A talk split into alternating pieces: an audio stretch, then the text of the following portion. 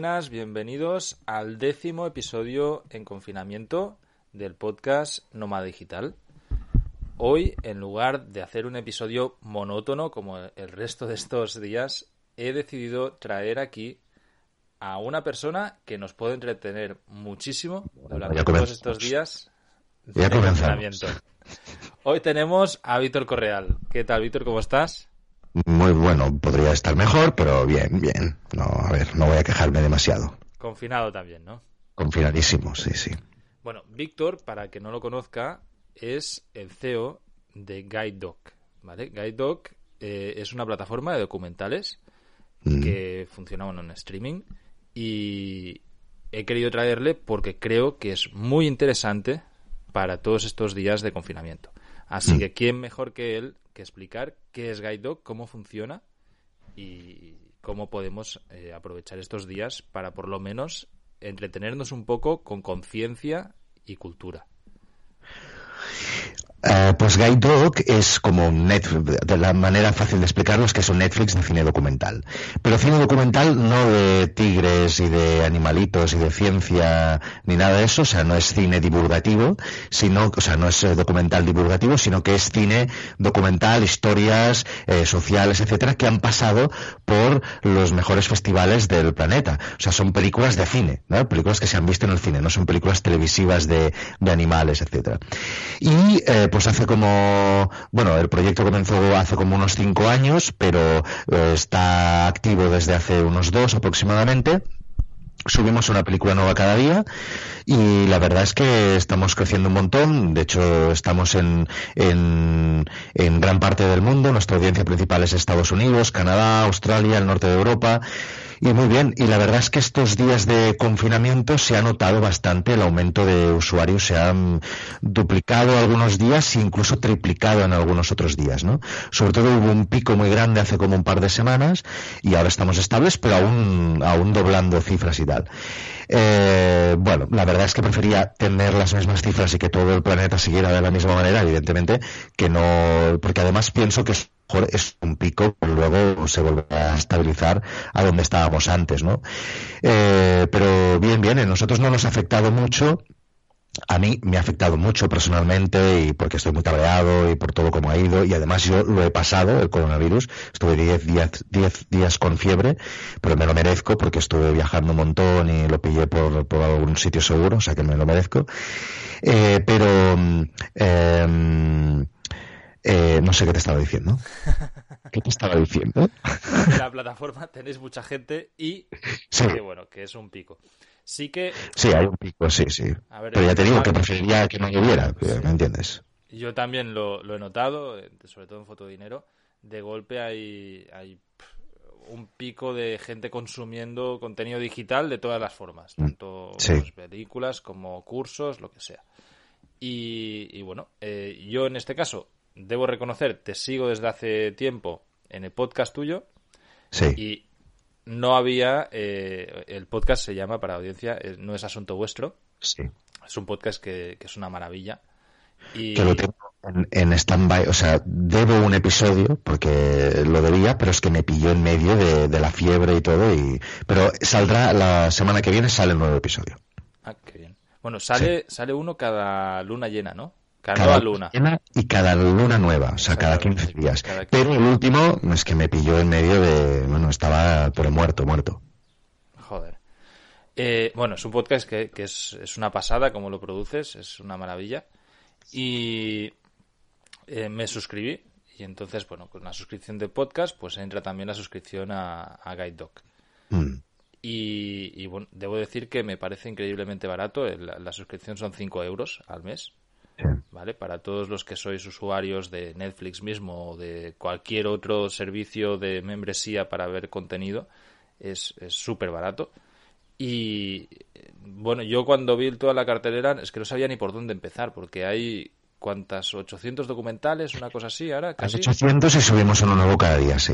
Esto es el, el, mal de todas las plataformas de streaming, que es por dónde comenzar, qué escoger, etcétera, ¿no? Entonces sí, es uno de nuestros esfuerzos, nuestros y de todas las plataformas, de cómo, cómo intentar eh, evitar esta, este marrón que tiene el usuario cuando entra y no sabe qué ver, ¿no? Sí, sí, es una batalla que tenemos, sí, sí. Sí, yo de hecho, fue eso, ¿eh? Fue abrir el, lo hice esta semana, abrir la plataforma y decir, vale, ¿y ahora qué? Porque Hay, tanto que no sabía ni por dónde empezar. Busqué un par de documentales que me gustaban mucho, eh, que los tenéis, el de Free Line Society, no sé si, si lo has visto, uno que habla de, bueno, habla de la, de la renta básica universal. Y, luego fui buscando, no sé si nos puedes recomendar alguno, porque a mí me consta que, que, bueno, esto de los documentales tú lo haces porque también tuviste una productora de documentales y es tu pasión. Sí, sí, sí.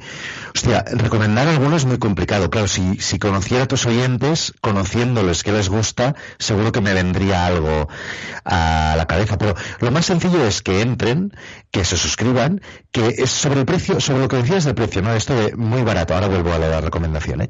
Esto que decías que es muy barato, esto también es otra de las batallas que tenemos internas, ¿no? Porque en nuestra cabeza siempre ha sido, bueno, tenemos que ser, y esto mucha gente me ha dicho que es un error, pero mm, eh, siempre hemos pensado, bueno, tenemos que ser un poco más barato que Netflix, ¿no? Porque representa que Netflix es como lo generalista, lo que le gusta a todo el mundo, entonces nosotros, como que somos una cosa nicho, tendríamos que ser un poquito más barato, ¿no? Lo que pasa que luego, sí, sí, luego hay la otra visión, que es no, como que somos una cosa de nicho, tenemos que ser más caros, ¿no? Pero claro, eh, cuando estás al, al cabeza de un proyecto y ese proyecto es el proyecto que te da de comer, la decisión del precio, hostia, es de las más complicadas, ¿no? Y luego te sale en Disney y te sale no sé qué y te lo ponen a 6 euros y aún te joden más el chiringuito, ¿no? Pero bueno, es una batalla que tenemos ahí y seguramente algún día, no muy más pronto que tarde, tendremos que hacer una prueba de subir el precio y a ver qué pasa. Y sobre la recomendación, yo creo que lo mejor en este caso es que entréis en el search y allí, según el tema que vosotros os, guste, pues montaña, eh, cosas sociales, eh, yo que sé, conflictos, guerras, lo que sea, a través de ese tema seguro que encontraréis algún título, algún póster o alguna descripción que os llame la atención eh, y será mejor que no que recomiende yo uno así la babala. Perfecto. Yo lo he hecho y la verdad es que sí que estaba mirando un par. Es, miré uno de sobre conflicto en Oriente Medio que, está súper bien producido. Son, son documentales, de hecho, que, vienen de festivales, ¿no? O sea, ¿vosotros qué hacéis? ¿Vais a productoras que participan en festivales? Generalmente, bueno, em, ha cambiado mucho con los años porque ahora ya hay muchos mm, productores que nos contactan ellos directamente y entonces nosotros pues nos ofrecen o su documental o su catálogo y entonces nosotros tenemos el trabajo de mirarlo, de verlo, de si nos interesa o no y de considerar según nuestro criterio si es bueno o no. Y cuando lo hacemos nosotros, lo que hacemos es nosotros estamos atentos a todos los festivales, a los mejores festivales de documentales del mundo y ahí, pues también, eh, primero hacemos una pequeña lista de, de, las cosas que nos llaman la atención, luego los vemos, pedimos, ¿no? Que nos envíen el screener, lo vemos, y si nos ha gustado, entonces le contactamos al productor o al director y les decimos que si están interesados en añadirlo en Guide Este es el proceso. Estamos a, a la vez, o sea, simultáneamente, con, y esto es muy fuerte cada vez que lo digo, pero es que es verdad, 2.000 negociaciones a la vez. O sea, ahora mismo, cada día. ¿Tienes un Excel que tiene que ser una. No, no. Nada, nada, no es un Excel, no es un Excel. Es una cosa que se llama Streak, ¿vale? Que es una, una extensión que se añade a Gmail. Entonces eh, te, te, crea como unos pipelines, como unos tubos dentro de, de, tu cuenta de Gmail y allí ves en qué proceso está cada una de las negociaciones. Todas las negociaciones van por correo y entonces eh, tú tienes, por ejemplo, pues estas les acabamos de contactar, estas les hemos contactado dos veces. En esta ya hemos negociado, ya hemos firmado y falta que suban los archivos. Pero tú imagínate, hay eh, 2.000 negociaciones a la vez en diferentes fases y todo esto lo gestionamos a través de esta, de esta eh, extensión que os recomiendo un mundo que la probéis, que se llama Streak y que se integra con, Gmail. Madre mía, tenéis que tener una, una cabeza bastante bien amueblada para hallar todo esto. Yo soy no, desorganizado. No, nosotros no, eh, hace Strict. O sea, si, si es que si no tuviéramos Strict, no, claro, no estaríamos sí, sí, te, claro, no, es imposible que sepas a quién le tienes que volver a escribir, es, es, imposible, es imposible. Y aún así con Strict ya hay errores, porque claro, imagínate 2.000 negociaciones a la vez. Es brutal, es brutal. Y, oye, eh, todo esto lo inicias desde Barcelona. Eh, tú solo, además. Bueno, a ver, solo no he estado nunca, o sea, siempre, eh, o sea, como fundador sí que soy solo, pero siempre me ha rodeado de mucha gente y, y, el equipo ha ido creciendo con el tiempo. Comenzamos dos, por decirlo así, y ahora hay casi 12 personas, ¿no? Em, pero no, no, solo no, porque es que además yo soy de formación periodista, o sea, no tengo ni puta idea de nada a nivel tecnológico, lo he tenido que subcontratar todo, ¿no? Em, no, no, estoy rodeado de un equipo, además un equipo de developers, que esto es una de las cosas que más orgulloso estoy de Guide y es que con el tiempo he encontrado un equipo de developers que están uh, afincados en la India, que son ya amigos y parte de la familia y que son espectaculares, son buenísimos, uh, rapidísimos y además baratos y esto es una de las cosas que ha hecho, porque eh, Guidedoc es un proyecto autofinanciado completamente. Entonces, eh, bueno, pues eh, es, eh, hemos hecho bootstrapping y bueno, todo el dinero que yo he podido invertir, pues no es el mismo que puede, que podrías hacer con rondas y rondas de inversión, ¿no? Entonces, encontrar un equipo eh, como el que tengo de developers de la India es, ha sido mi salvación, sin duda. Qué bien. Bueno, eh, yo a ti te contacté, lo, lo podemos decir, porque hice una serie de, de un, un, recopilatorio de los 10 podcasts mejores, para, desde mi punto de vista, para emprendedores del 2020. Y eh, creo que estás en el número uno, si no el número uno, el número dos, después de Joan Boluda, ¿no? De, de la omnipresente. Ah, sí. Y... Ya, tiene que ganar, hombre. Y bueno, pues teníamos programada una entrevista para el, para el podcast normal, para un episodio normal, que va a ser más larga, donde voy a, a, a, tratar pues de entrevistarte bien a ti, de que expliques muy bien lo que es el proyecto y cómo funcionas a nivel de emprendedor, que pienso que puede ser muy interesante. Y bueno, pues he aprovechado estos días que estábamos eh, con esto de confinamiento y demás, porque yo utilizo la plataforma y, pensé, dije, ayer estaba grabando y dije, hostia, le voy a escribir a Víctor para que avancemos este episodio, porque el otro a lo mejor sale dentro de un mes, un mes y medio, y esperemos ya no tener que estar en confinamiento. Y, sencillamente recomendar Guidedoc a la audiencia porque es un proyecto que a mí me ha sorprendido muchísimo, está súper bien y se hace muy ameno. La gente que no sabe en qué dedicar el tiempo estos días, que apague la tele, eh, y, y, encienda la tablet, el portátil o lo que quiera, porque es cultura fácil y además súper asequible la que tenéis a disposición en Guidedoc. Y, y, poco más. Muchísimas Qué gracias. No, no, te, más bueno me acabas de hacer, sí, sí, Carles. Bueno, de hecho, muchísimo. creo que te, te, mandé un correo diciendo vas a promocionar Guidedoc. Ah, qué bien, qué bien. Muy bien, muy bien. Eh, porque es, es, algo en lo que creo. Joder, a mí me, me, gusta mucho pues poder apoyar iniciativas de este tipo y es que además pues eh, es súper útil estos días que todavía para largo esto. Sí, sí, hijo mío. y que tenemos que hacerlo.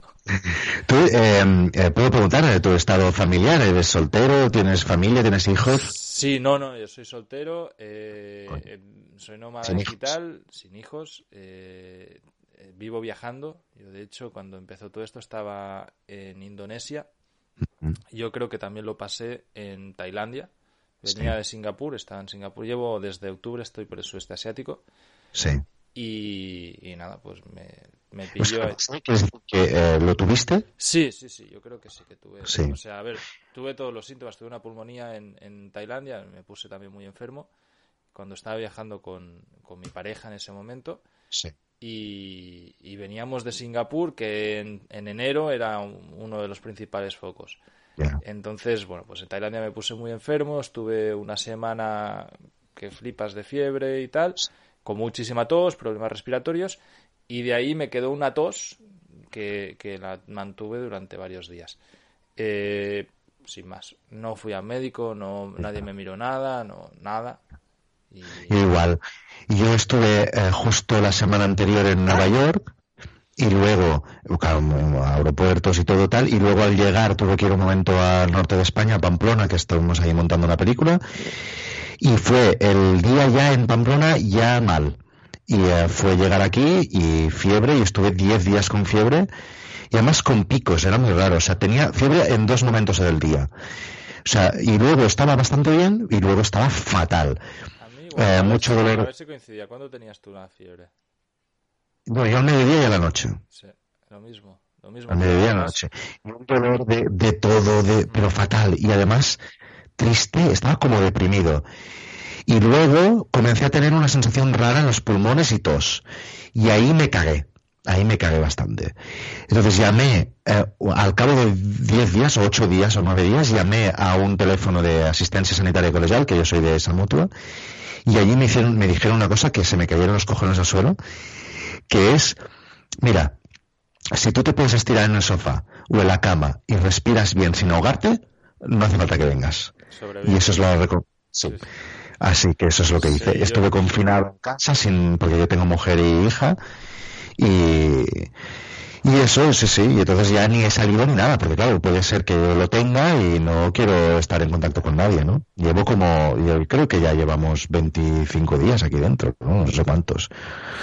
Y mira, haciendo lo que puedo. Suerte que esto es una cosa que no hemos hablado y es que Guide Dog es una empresa totalmente deslocalizada, o sea, hay gente en todo el mundo, todo el mundo trabaja o desde sus empresas o desde sus locales o desde sus casas, por lo tanto, eh, no ha afectado para nada en el funcionamiento de Yo, yo más o menos fue igual y de hecho también contacté con, eh, con, mi, con mi seguro de viaje. O sea, hablé, tenían un chat y les escribí diciendo, oye, eh, tengo muchos problemas respiratorios, estoy bien, dentro de lo que cabe, evidentemente. sí que tuve picos de fiebre muy alta. Igual. Y, y sumado que estaba en un país tropical, se nota Puede ser fiebre amarilla, ¿no? ¿Pero dices por eso? No, eh, yo, yo he vivido muchos años en Nicaragua y, y allí he pasado el dengue, he pasado malaria, he pasado enfermedades chungas. Entonces, eh, ya he tenido eh, esta experiencia de tener fiebres altísimas en sitios muy cálidos. Y la sensación es muy diferente a cuando estás en un sitio frío. una eh, putada, duele mucho, es, es una sensación bastante fea. Y bueno, les escribí tal y el mismo de la aseguradora, o sea, yo le dije, oye, mmm, no vaya a ser que tenga coronavirus, pero claro, todavía no había habido ni un solo caso en España.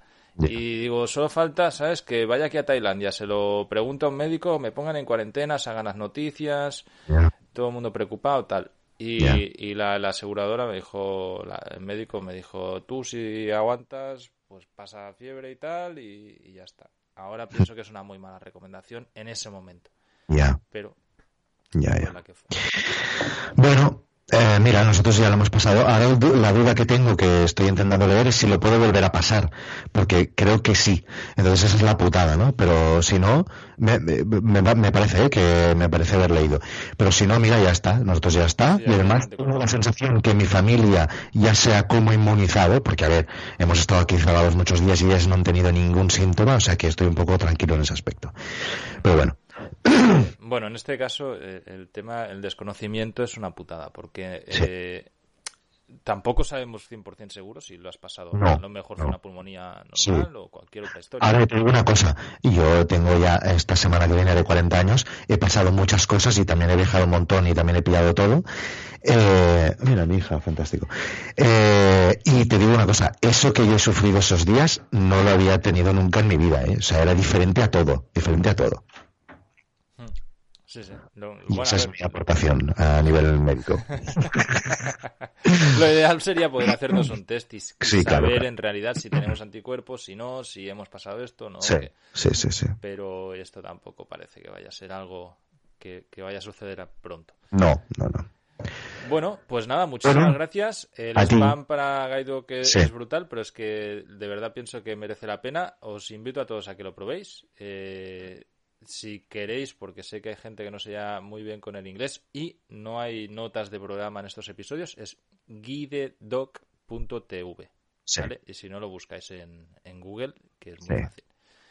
Y nada, un placer, Víctor. Eh, te traigo pronto al podcast a ya la entrevista, ¿vale? Y a la audiencia, el que quiera hacerle alguna preguntita a Víctor, que aproveche estos días, me lo mande por correo y yo se las trasladaré cuando hagamos la entrevista. Muy bien. Muchísimas gracias, Carles. A ti. Un abrazo. Chao, chao. Chao.